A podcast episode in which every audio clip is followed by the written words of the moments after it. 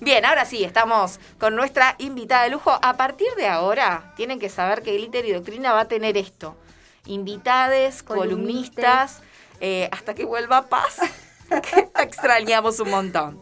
Silvia Bascur es eh, socióloga, la primera egresada de la Universidad Nacional del Comahue, ni más ni menos, eso hay que decirlo, es mucho, muy importante.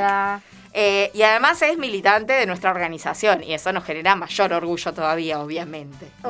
Forma parte del equipo de Lore Barabini dentro del Ministerio de Desarrollo Social de la Nación y hoy nos va a hablar de aquello que María Paz quiso empezar a explicar el lunes pasado en sus noticias de eh, la encuesta permanente de hogares. Exacto. Sí, y algunos números que tienen que ver con la pobreza, con el eh, desempleo, el, desempleo el subempleo y demás. Así que Silvia, este es tu momento para desasnarnos. bueno, bueno, voy a, em, en principio, contarles que la encuesta permanente de hogares la realiza el INDEC, ¿sí? Eh, acá en la provincia de Neuquén se realiza una encuesta, una encuesta provincial de hogares que toma el formulario de la EPH para realizarlo sobre otras localidades porque la EPH mide en la provincia de Neuquén solamente el conglomerado Neuquén-Plotier. Ajá. Entonces, con esa encuesta provincial se cubren otras ciudades, otros conglomerados urbanos, sobre todo.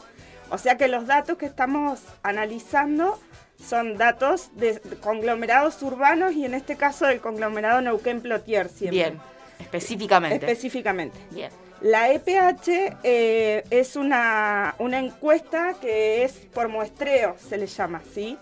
A diferencia del Censo Nacional, que, donde se censan y se analizan los datos de todas las viviendas, hogares y personas, la EPH toma una muestra que se dice es representativa. Ok. Eso quiere decir que se selecciona primero un radio censal, ¿sí? Eso se sortea como al azar, se le dice, para que todos los elementos tengan la misma posibilidad de ser seleccionados y dentro del radio después se seleccionan las, viviendas a encuestar. Ok. O sea que la muestra que se saca o los resultados se pueden generalizar hacia la población. Claro. Por eso es representativo. Bien. Esa EPH hasta el 2013 se hacía dos veces por año. A partir del 2003 se hace una medición trimestral. Bien. ¿Sí?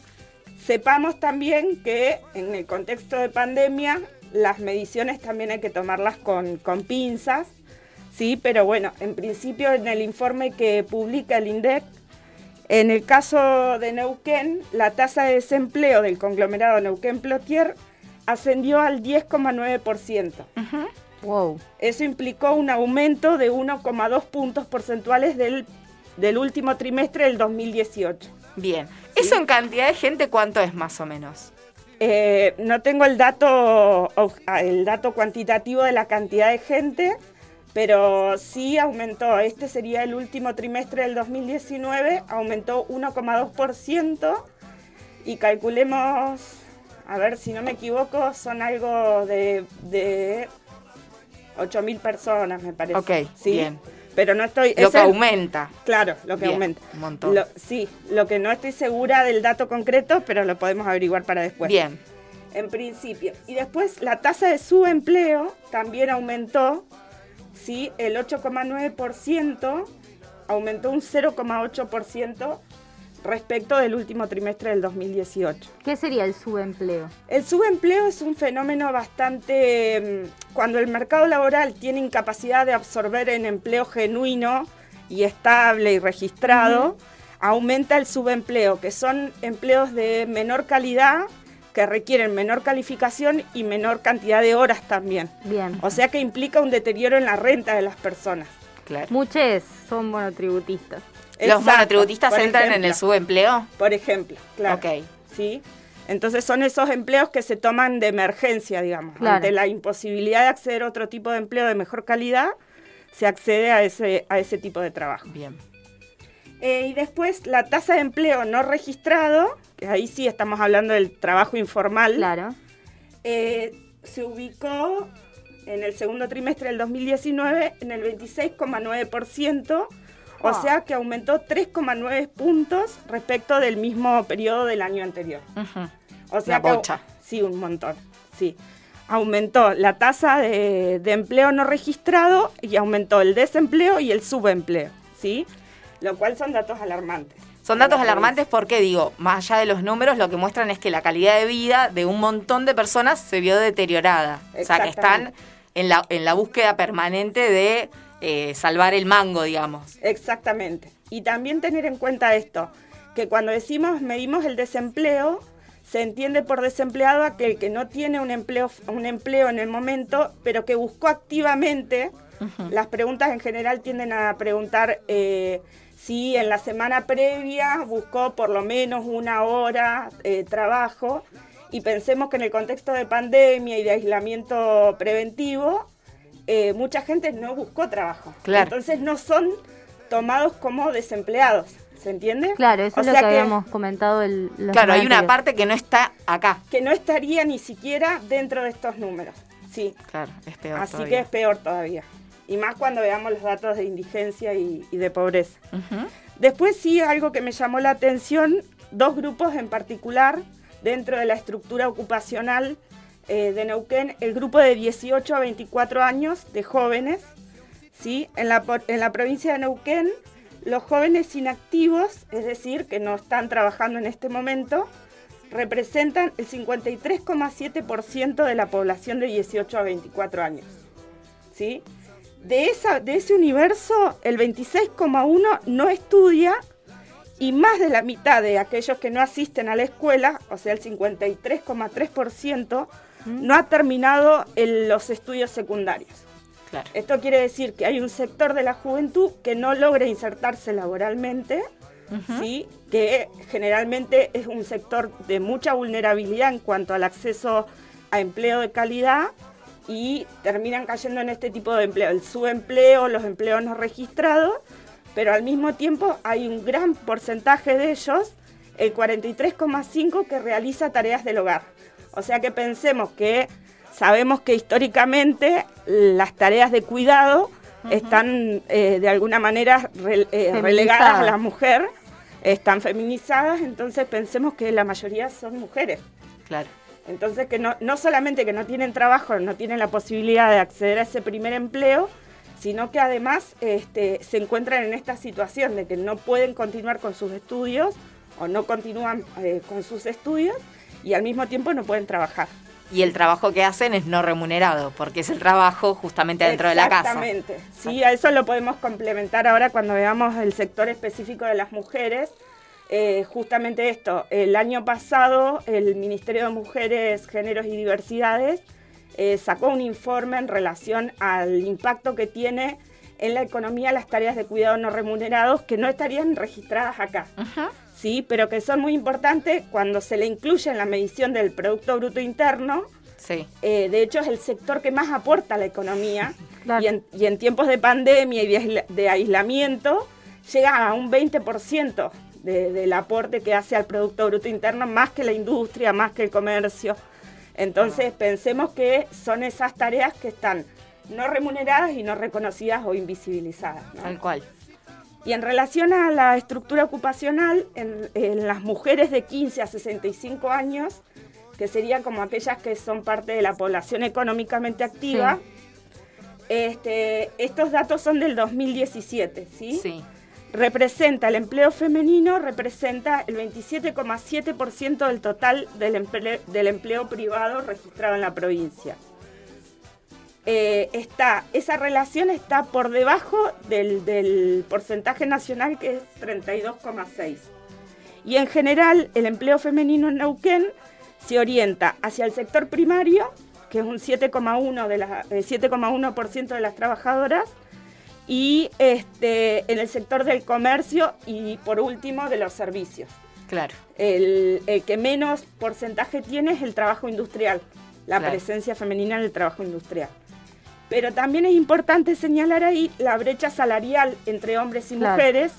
En Neuquén, en el mismo tiempo, en el 2017, era del 44,2%. Es decir, que las mujeres en promedio reciben eh, un salario 44,2% menor al de los varones. Que realicen la misma tarea. Que realizan la misma tarea, exactamente. Y después en relación a la pobreza e indigencia, este, acá tenemos como dos características. La canasta básica alimentaria, que sería como lo mínimo en relación a, la, a la- las necesidades energéticas y proteicas, digamos, alimentarios, ¿sí? Sí, comer para Comer, sobrevivir. Básicamente. Y después la canasta básica total que hace referencia ya a necesidades alimentarias y no alimentarias que tienen que ver con la educación, la salud, la vestimenta. En el caso de los hogares, ¿sí? recordemos que para, para las estadísticas, un hogar es una persona o grupo de personas que comparten eh, un techo y que comparten los gastos de aliment- eh, alimentarios. ¿sí? Bien, somos un hogar, Exactamente. nosotras. Ujú. Ok. No estamos tan mal. No. Ok. somos un hogar de tres mujeres Exactamente. con Dos trabajos. gatas. Y dos gatas. Bueno, y un hogar puede ser una sola persona, Ok. ¿sí? Cuando el censo mide viviendas, hogares y personas, mide las tres, las tres dimensiones. Este, el 32,1% de los hogares de Neuquén están bajo la línea de pobreza y el 8,2% están bajo la línea de indigencia. Mierda. Es un montón, ¿sí? Si uno Un toma por tercio de la población está por debajo de la línea de pobreza. Exactamente. Así. Y estamos hablando de datos urbanos, ¿sí? Eso Claro. es importante también señalarlo y recalcarlo. No tenemos la referencia de los datos del sector o periurbano o rural, que, no, eh, que, que teniendo esos datos podría aumentar o incrementar muchísimo más ese porcentaje. Ujú. Este, en relación a esto, Neuquén supera los valores del total nacional, porque el total nacional de hogares en cuanto a la pobreza es el 31,8% y 7,8% de indigencia. Y también supera el, el promedio de la región patagónica, que es del 27,3% de pobreza y 6,1% de indigencia. Lo cual es todo un dato, porque en general, cuando nosotros analizamos en términos de estructura productiva, ocupacional, etcétera, la región patagónica comparte similares características. Entonces, que la, pro- la provincia de Neuquén supere esa, ese, ese número, digamos, que, que representa la Patagonia, estamos hablando de, de características propias de una, de- que- una marcada desigualdad en términos... Claro, eh, como una desigualdad estructural que tiene la provincia de Neuquén. Porque también estaba pensando que de la Patagonia es la provincia con mayor cantidad de población. Entonces que, bueno, ahí también eh, tal vez los números van más alto, eh, pero que de hecho también tenemos como más recursos. Digo, tenemos Vaca Muerta que viene siendo la estrella Somos la de la mejor energía. provincia. La Éramos- mejor provincia, pero no se traduce la generación del, o sea, lo que se produce socialmente no se distribuye en términos equitativos. O Exacto. sea, lo que queda claro con estos números es eso. Sí, que es eso que se produce, que es un montón, porque de hecho la tasa de actividad aumentó, porque de hecho la actividad económica se recuperó, pero no, no se traduce en términos, en términos objetivos en, la- en el nivel de vida y las condiciones de vida de la población. Perfecto. Tremendo esos números. Sí. Me asustan. Y encima veo los alquileres como están. No es que me quiero mudar, ¿eh? pero estoy viendo alquileres. Sí, yo también estoy viendo alquileres. gente a Bueno. ver alquileres. Bueno. Están carísimos. Sí, sí, está como bastante imposible para, Sueldo sobre todo para la franja. No, no, y pienso en la franja, digo, en la franja de, de jóvenes, eh, de adolescentes, de jóvenes, de jóvenes de la PEA, ¿no? Estoy pensando entre esos de- que tienen entre 18 y 24 años que decías al principio, y en esa franja de mujeres, y en las posibilidades de independizarse, y en las posibilidades de hacerse un- de una vida acá, y cómo al mismo tiempo se traduce en cómo crece de manera desigual la ciudad y cómo no existe otra posibilidad más que esto. Si te querés independizar, construís algo en la parte de atrás de lo de tus viejos, porque no te queda otra, porque no puedes alquilarte otro lugar, porque no puedes acceder a la tierra y compartís los servicios porque no hay otra manera, ¿no? Y cómo eso va generando además... eh, El amontonamiento. sí, exacto, tiene otra palabra. Sí, sería el hacinamiento. El hacinamiento y cómo el hacinamiento genera violencia también, ¿no? Y genera un montón de situaciones. Digo, Bueno, tenemos barrios donde hay un terreno y hay cinco viviendas dentro de un terreno. claro. Eh, y eso genera un montón de otras problemáticas y, de- y- y- y tiene un montón de otras consecuencias, digamos. ¿sí? Tal cual. Sí, sí. Bien, bueno, por eso decimos siempre gracias Sil, porque nos vamos a que- nos quedamos sin tiempo. Gracias Sil por Bueno. este breve informe. Yo creo que tiene que seguir viniendo, de hecho, así que te pido que no pongas turnos médicos los días lunes, por favor. Eh, así podemos explayarnos más, pero me parece que mm, parte de estos números de los que habla Silvia y que en general nosotros intentamos pensar cuando analizamos las noticias, tienen que ver con esto, ¿no? Con una, una provincia que es muy rica, pero que su población es muy pobre y que la desigualdad sigue creciendo en la medida que además crece Neuquén. Digo, porque hoy se está discutiendo en la ciudad la ampliación del ejido, ¿no? Para estirar más allá. Eh, y, y, eso también lo pienso en cómo seguimos expulsando a determinados sectores de nuestra sociedad, que son estos, ¿no? Estos traducidos estos números, si los traducimos, son familias, son personas, son gente que tiene sueños y que tiene ganas de hacer otra cosa y que muchas de ellas vienen a Neuquén a intentar generar algo distinto. Y no se puede justamente porque no hay distribución de la riqueza en nuestra provincia. Sí, me parece terrible, horrible y fatal. Sí, a eso le sumaría lo, lo que lo agrava es que en el sector rural, que hay un montón, en el, en el interior, mal llamado interior de la provincia, hay un montón de tierra, un montón de posibilidades. Podrían haber, una, por un lado, la concentración de la tierra, pero por otro lado, también esto, que no se le generan a, estas juventudes, por ejemplo, no se le generan oportunidades de vivir en su lugar de origen. Exacto. Y en general tienden a emigrar a los centros urbanos para engrosar estos números finalmente, ¿sí? Porque las posibilidades objetivas que tienen de acceder a una formación, de acceder se, se acortan y tienen, eh, tienen muchos condicionamientos para poder acceder, entonces finalmente terminan engrosando estos números, o sea, un montón de esta población rural que terminan viniendo en búsqueda de oportunidades que finalmente no consiguen. Exactamente. Bueno,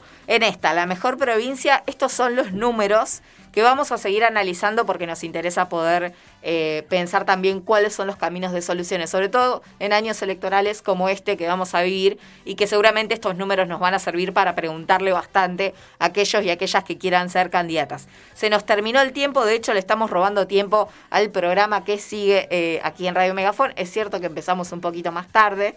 Eso también es cierto. Vamos a agradecerle a Cami, la DJ, del otro lado, haciéndonos el aguante.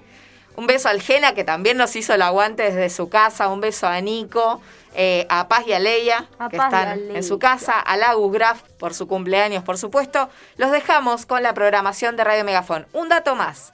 Los programas que son del Ministerio de Cultura de la Nación, como Un poco sucio que debería salir hoy lunes y Filmoteca que sale los martes, no están saliendo porque el Ministerio de Cultura está reprogramando, así que recién a partir de la semana que viene vuelven a sonar por Radio Megafón.